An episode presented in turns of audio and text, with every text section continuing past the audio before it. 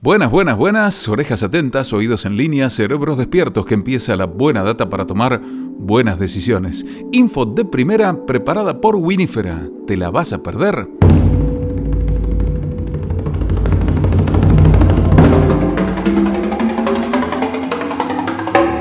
Bienvenidos a Ivino, el primer podcast en español que resume las novedades más importantes del negocio vitivinícola mundial. Soy Pablo Pérez Delgado y voy a acompañarlos por unos minutos comentándoles las noticias más destacadas de la industria. Hoy repasaremos la opinión de un Master of Wine acerca de los vinos blancos sudamericanos. Luego revisaremos estadísticas acerca de las búsquedas online de vino y espirituosas. Además, actualizaremos información sobre un importante mayorista británico en problemas. Y para finalizar, veremos cuál es la estrategia seguida por un minorista online para sus compras de marca privada. ¡Largamos!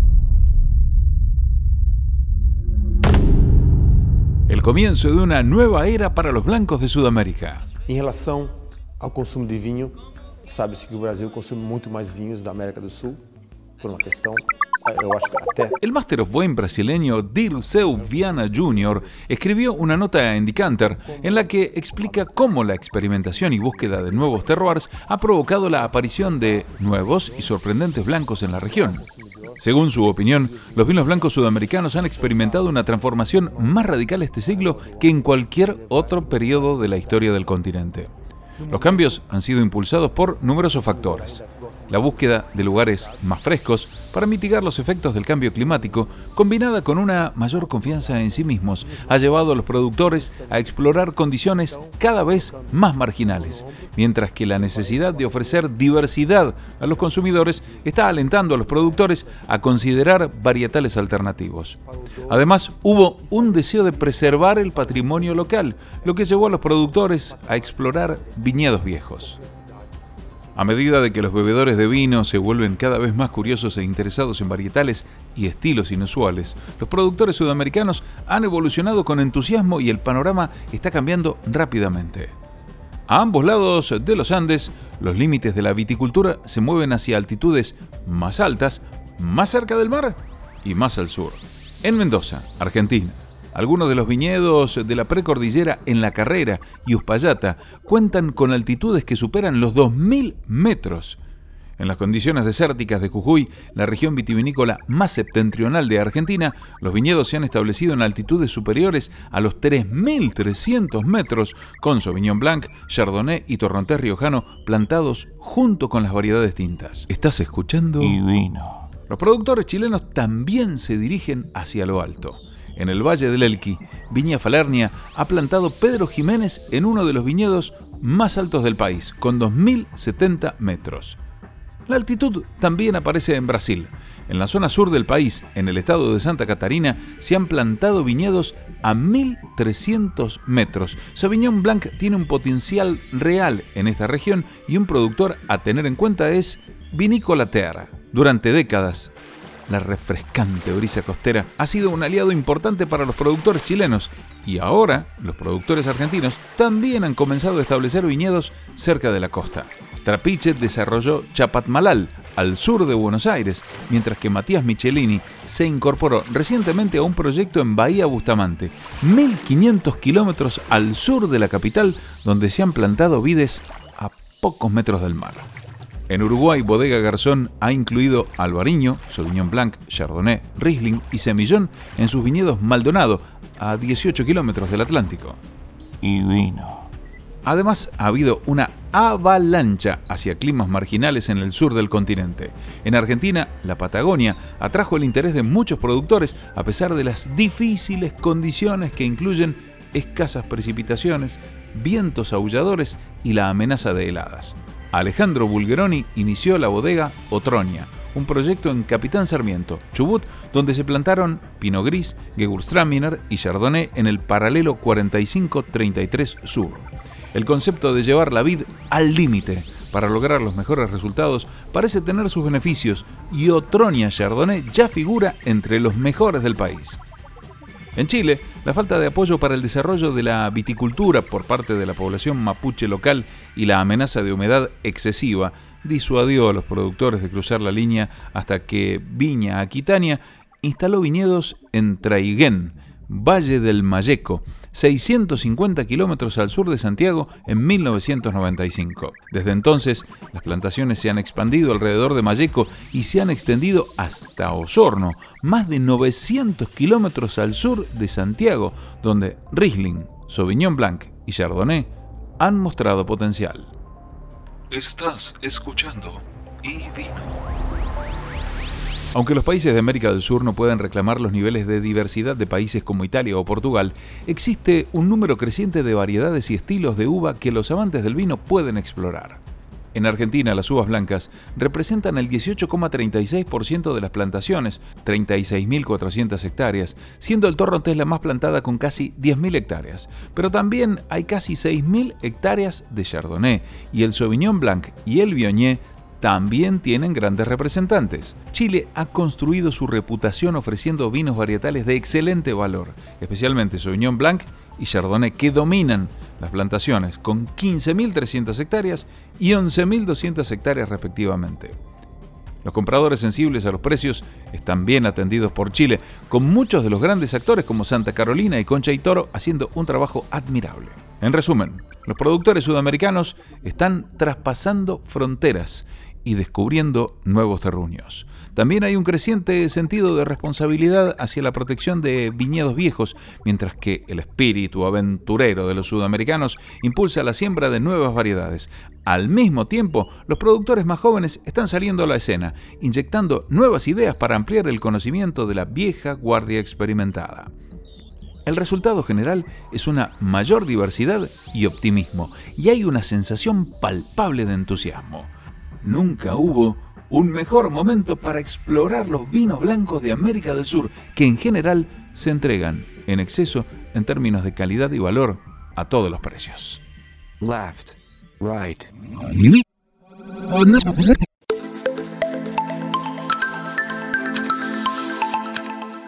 ¿Qué cambió la cuarentena en los hábitos de consumo de alcohol? La pandemia ha cambiado nuestras vidas. La forma en que vivimos, trabajamos y hasta cómo nos relajamos ha cambiado sustancialmente. Sin embargo, si algo no cambió, es cómo consumimos vinos y espirituosas. A pesar de los grandes trastornos en el mundo del vino desde marzo y las innumerables historias de noticias que nos hablan sobre la nueva normalidad, lo que la gente está buscando no ha cambiado realmente. Sí, el cambio a ordenar y comprar en línea ha sido un gran cambio y el cierre de muchos lugares donde la gente podía reunirse socialmente antes ha cambiado significativamente los hábitos de consumo, pero hubo muy pocos cambios en los que la gente busca en Wine Searcher. Tomar una foto de la vida antes y durante la pandemia muestra muy pocos cambios en los hábitos de búsqueda de los millones de usuarios diarios de la plataforma. Comparando los datos de búsqueda de los primeros tres meses de este año con los meses de mayo a julio, las diferencias son leves. Las 10 variedades y bebidas espirituosas más buscadas al principio fueron, en orden, las mezclas de Burdeos, tintos, Pinot Noir, Cabernet, Chardonnay, Whisky Blend, Whisky de Malta, Blend de Champagne, Nebbiolo, Bourbon y Sangiovese. Las cifras de mayo a julio muestran que solo el Chardonnay ha superado al Cabernet, lo más probable que sea un fenómeno estacional. Las maltas han superado las mezclas y Sangiovese ha superado al Bourbon, pero por muy poco. Incluso fuera del top 10 no hay mucho movimiento. Los principales motores del top 20 son el Brandy y el Merlot, que cayeron y subieron dos lugares respectivamente. El único cambio sustancial se observa a la hora de ver las estadísticas por productor. Johnny Walker, el líder a principio de año ha retrocedido hasta el cuarto lugar en julio. Lo mismo se puede apreciar para el resto de las compañías de whisky en el listado. Quizá el impulso que recibieron las espirituosas al comienzo de la pandemia se está desvaneciendo a medida de que nos acostumbramos a la nueva normalidad.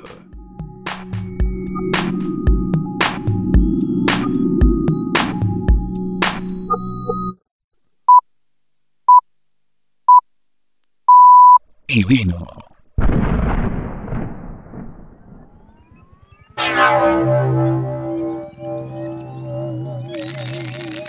Un poderoso distribuidor de Reino Unido pierde marcas. La amplia gama del mayorista británico FMB está siendo dividida y parcelada, con Vivendum, Bergman, Wine Cellars y Liberty Wines anunciando nuevas incorporaciones a sus carteras a expensas de la empresa afectada. A principios de este verano comenzaron a circular rumores de que FMB, el brazo mayorista del comerciante de vinos finos Berry Bros Rad, estaba en problemas.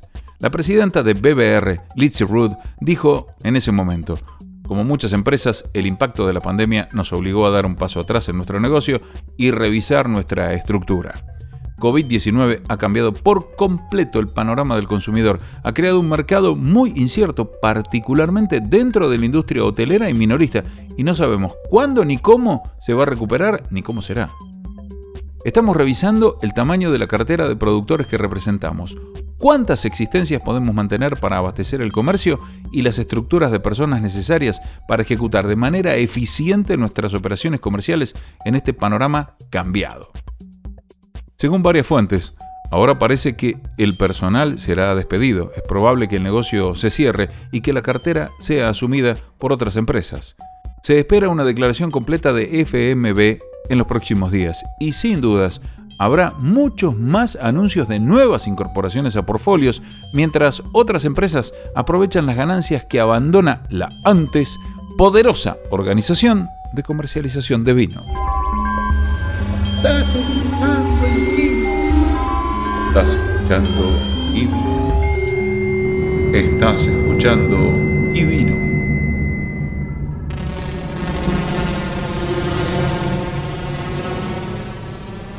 Una mirada a las marcas privadas en el Reino Unido. Los vinos de marca privada se están convirtiendo en un sector cada vez más importante de la oferta de un minorista en Estados Unidos y gran parte de Europa, especialmente España, Suiza, Reino Unido, Alemania, Bélgica y Portugal. En el altamente competitivo mercado del vino del Reino Unido es un sector de crecimiento año tras año para la mayoría de los supermercados y minoristas online. A los consumidores les gusta la garantía de confiabilidad y calidad de un determinado precio y a los minoristas les gusta el control, la exclusividad y los mayores márgenes que les brinda. Una de las gamas de marcas propias más sorprendentes y extensas del Reino Unido proviene del minorista online The Wine Society. Los vinos de la gama básica y la premium deben ser ejemplos de referencia de su tipo, según el director de vinos de la empresa. Es una categoría que ha tenido un buen desempeño durante el difícil periodo de cuarentena. El Ejecutivo menciona que durante estos días la demanda de la gama de marca propia se ha disparado, testimonio de su calidad y confiabilidad, y también del hecho de que durante estos tiempos de incertidumbre los bebedores buscan tranquilidad en lo que eligen comprar. El comprador de Wine Society explicó la metodología de selección de la etiqueta. El estilo es un factor clave en el que pensar. En todas las regiones hay estilos importantes de vino y cuando el estilo de vino de una región en particular resulta atractivo para el consumidor, debe considerarse su representación en la gama de marca privada. El vino debe tener todas las características típicas de ese estilo y también debe ser un vino con un 80% de bebilidad y un 20% de desafío. Es muy importante la botella adquirida en su totalidad, pero no hay que dejar de lado la personalidad que debe tener la etiqueta para que genere interés y por ende más ventas. No solo las ventas online han subido, el supermercado Coop estableció que sus vinos Fairtrade son los de mayor crecimiento en su oferta. Un ejemplo de ello es el irresistible Malbec orgánico de la cooperativa La Riojana. El supermercado Coop dice que sus vinos de marca propia Fairtrade han demostrado ser una de las áreas de mayor crecimiento dentro del vino. Este Malbec es orgánico y apto para veganos, lo que Coop ve como otra área de creciente demanda. Te invitamos a suscribirte a iVino Podcast para recibir semanalmente todas las noticias relevantes del sector.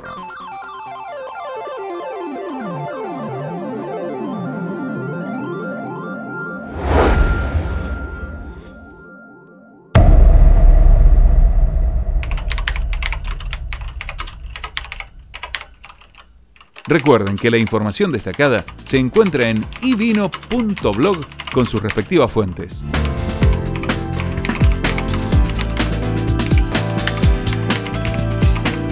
Auspiciaron Winifera, Estrategias y Mercados y Go to Wine. Hasta el próximo episodio.